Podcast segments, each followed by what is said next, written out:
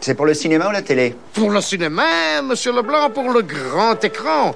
Pas pour la petite lucarne. Nous sommes le mardi de juin, et si tu ne sais pas quoi regarder ce soir, je te conseille Les Pirates, bon à rien, mauvais en tout.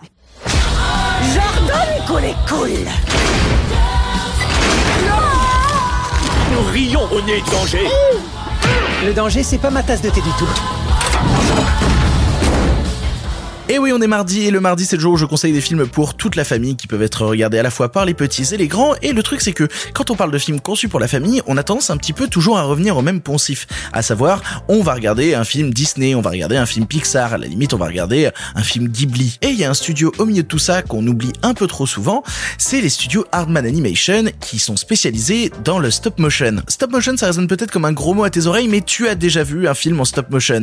L'étrange Noël de Monsieur Jack, Chicken Run, et en parlant de Chicken Run, ce film est réalisé par la même personne que Chicken Run. Je te raconte l'histoire, elle est assez simple, c'est une histoire de piraterie à l'époque victorienne où un pirate doit vaincre ses ennemis pour remporter le prix du pirate de l'année, ses ennemis étant Black Bellamy, Hastings la patraide et Lise la faucheuse. Le truc c'est que ce pirate et toute sa bande de copains ils recevront pas beaucoup d'aide et qu'en plus de ça en toile de fond, la reine Victoria essaiera de les capturer.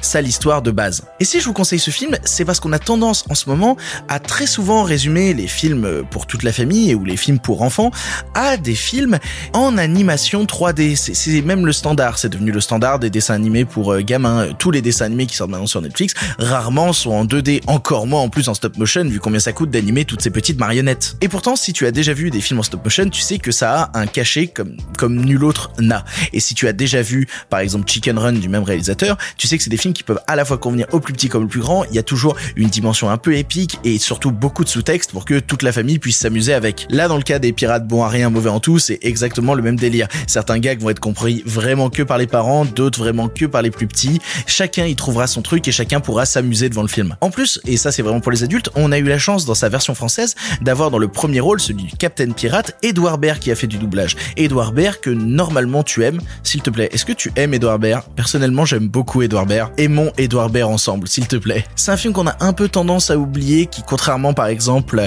à Wallace et Gromit, un autre film des studios Hardman, Wallace et Gromit et Mystère du Lapin qui avait remporté un Oscar en 2006, bah celui-là quand il est arrivé aux Oscars en 2013 pour concourir dans Oscar du meilleur film d'animation, bah il a perdu, dévancé par Rebelle de Disney. Il a peut-être moins marqué que certains autres films des studios Hardman comme Wallace et Gromit, comme Chicken Run ou même peut-être comme Souris City qui était en plus pas du stop motion mais là vraiment de l'animation 3D.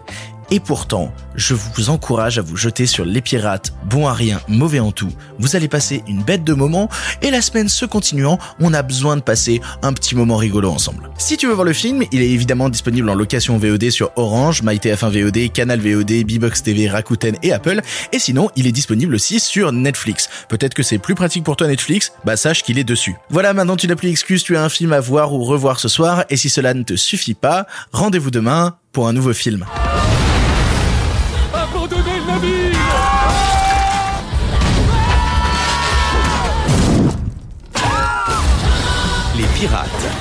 bon à rien, mauvais en tout, en mars 2010.